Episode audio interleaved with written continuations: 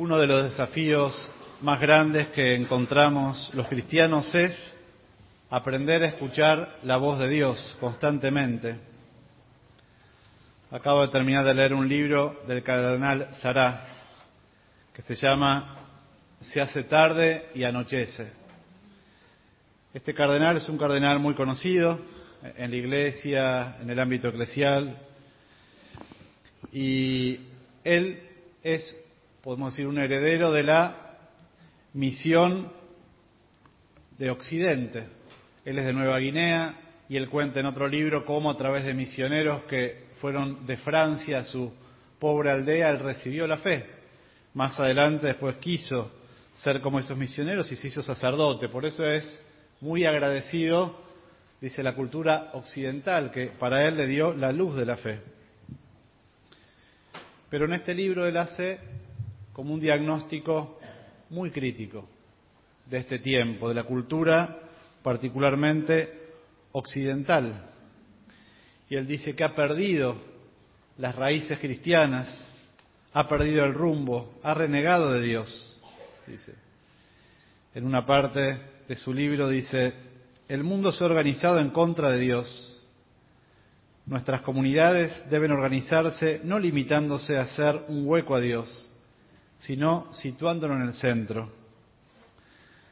No pensemos que podremos vivir como cristianos si adoptamos todas las actitudes de un mundo sin Dios. A fuerza de no vivir como se cree, se acaba creyendo como se vive, dice el cardenal. Y él ve que también dentro de la iglesia se adoptan actitudes que no tienen en cuenta a Dios y que se corre el peligro desde adentro de mundanizarse, es decir, muchos cristianos laicos, muchos sacerdotes, obispos, dice él, van tomando los criterios del mundo como un estándar de su vida y muchas veces se olvidan de los criterios de Jesús. Y eso hace que por esta misma razón no haya mucha diferencia entre un cristiano y uno que no lo es. En la práctica es prácticamente lo mismo en muchos casos, en la praxis. Y por eso sigue diciendo un poco más adelante. A veces Occidente se parece a un anciano amargado. Le falta la candidez de los niños. Espiritualmente los continentes que han recibido más recientemente la buena noticia habla de Asia y de África, siguen asombrándose, cautivados por la belleza de Dios, de las maravillas de su acción en nosotros. Quizá Occidente esté demasiado acostumbrado a todo esto. Ya no se estremece de alegría ante el pesebre. Ya no llora de agradecimiento ante la cruz. Ya no tiembla deslumbrado ante el Santísimo Sacramento la incapacidad de asombrarse es la señal de una civilización que se está muriendo. Y acá también entramos nosotros, como herederos también de esa cultura. Hasta acá una descripción, podemos decir, macro. Occidente, nosotros, dice, se ha amargado. Mira con normalidad muchas veces que algunas iglesias ya estén vacías, otras, especialmente en Europa, donde él habla particularmente, se hayan transformado en museos. Pero después da un paso más el cardenal Sará. Dice, ¿cuál es la causa de todo esto? ¿Cuál es esa enfermedad que ha entrado muchas veces dentro de la iglesia y de los corazones? Y él le pone un nombre, él dice la asedia o la tibieza. Esa es la causa. Y remata con un párrafo, agárrense, agarrémonos, lo dice con fuerza y con cariño, pero con crudeza. Hablando de esto, dice, mientras nuestras almas sean tibias, cualquier medio resultará inútil para renovarlas. Es decir, no, no es cuestión de hacer métodos. La rutina es una amenaza terrible la rutina endurece, ciega, nos hace sordos a todo lo que nos interpela, cierra las puertas y los postigos a la luz divina impide descubrir los errores cometidos, impide reaccionar, corregirse, convertirse, avanzar, favorece el abandono y sobre todo impide avanzar contracorriente. No hay nada grande que hacer con personas rutinarias que han pactado para siempre con la mediocridad. Con los tibios y los blandos no hay nada consistente que hacer. La tibieza lleva a la cobardía y a la tradición. Y termina citando al escritor Charles Peguy. Dice, hay algo peor que tener un alma perversa, es tener un alma acostumbrada.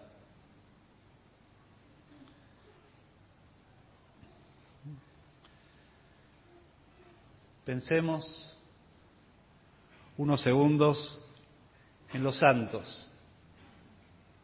Cerremos los ojos un momento y pensemos en uno o dos santos de nuestra devoción, que uno tenga especial admiración, cariño.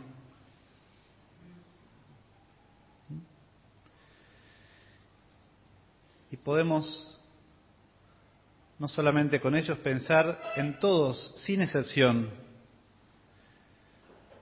a cualquiera de los santas y santos de la Iglesia los imaginamos apasionados, con fervor, buscando amar a Jesús y amar al prójimo, jugados. Son figuras que cuando uno piensa nos atrae con sus luchas y pecados, pero tienen especialmente ese fuego, ese fervor que es lo que ha transformado especialmente sus vidas y ha transformado la iglesia. Y Jesús quiere también hacer de nosotros personas con pasión, con fervor. Que ese fuego de la santidad recibido en el bautismo pueda renovarse.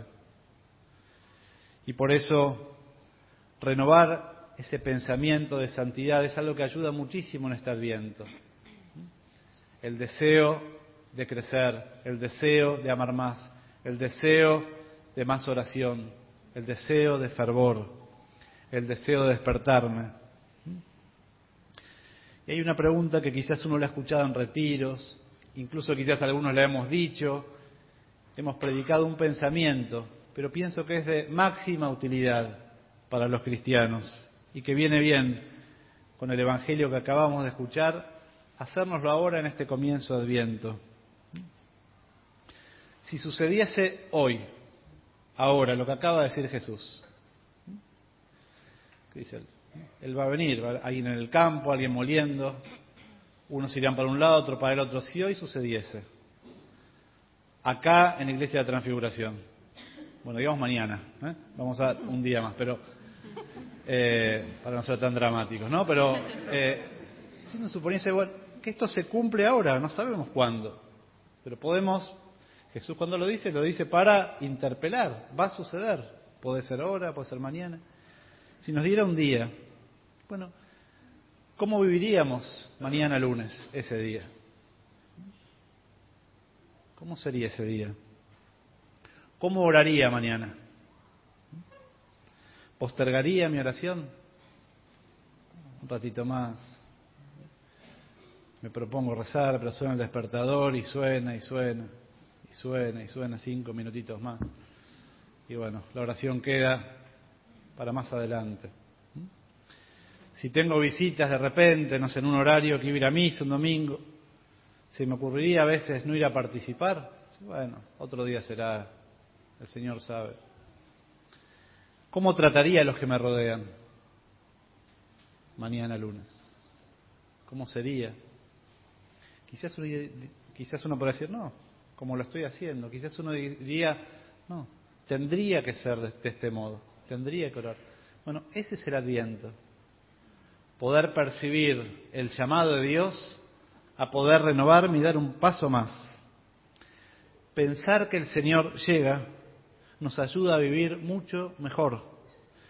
No por un miedo obsesivo, sino como esperando del mejor modo el mejor encuentro con Jesús Maestro, con Jesús amigo y con Jesús Señor.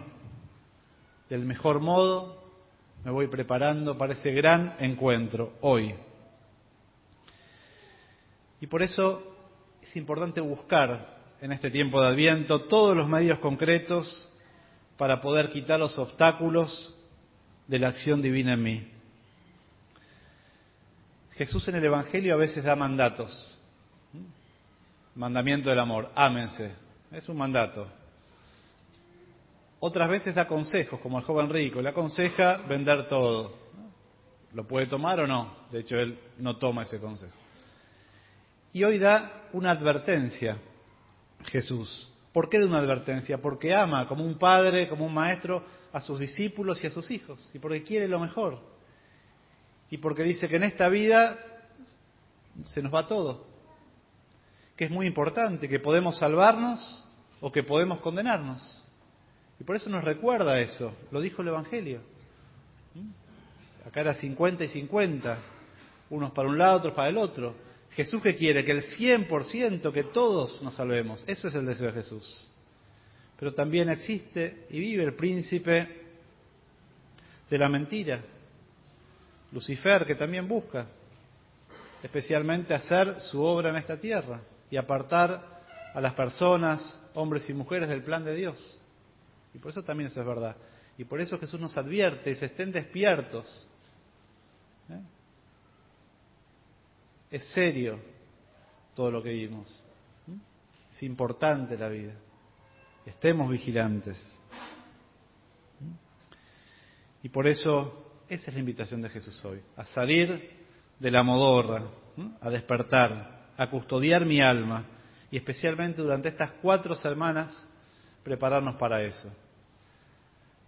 Ya hay algunos medios, tanto en las sugerencias, ejercicios espirituales, en las homilías que vamos a proponer y después al final de la misa un medio bien concreto. Pero que entremos con ese ánimo. Y propongo para esta semana puntualmente hacerlo con una jaculatoria. Una jaculatoria es una oración que uno dirige a Dios, breve, propia del Adviento, que se llama Maránata, que significa ven Señor Jesús. Yo les propongo que por lo menos podamos orar con esta oración Maranatá diez veces por día. Si lo hacen en privado, pueden decir Maranatá. Si lo hacen de golpe un poquito más fuerte, si en su casa están con Maranatá, Maranatá, la gente dice, bueno, se volvió loca, ¿no? mi, mi, hijo, pues no entiende. Bueno, ven Señor Jesús, pero háganlo con fe. Ven Señor Jesús. Maranatá, Maranatá, Señor. ¿Qué decimos cuando decimos Maranatá? Decimos, ven Señor a desterrar la tibieza para ordenar mi día en ti, para orar más y mejor, para elegir lo que te agrada y para desterrar lo que te desagrada. Maránatá, Señor. Maránatá también sobre mis pensamientos, para que sean iluminados con tu luz, para que tenga los criterios de amor en este día. Maránatá, Señor. Maránata también sobre mi familia, para que pueda vivir la caridad con todos, de un modo especial con los que más me cuestan, y así preparar tu venida en caridad. Maránata, Señor. Ese es el pedido del Adviento. Estén prevenidos, nos dice Jesús, porque no saben qué día vendrá su Señor. Pero nosotros sí esperamos ya activamente ese encuentro y lo esperamos diciendo, ven Señor Jesús. Lo esperamos diciendo, Maránata Señor.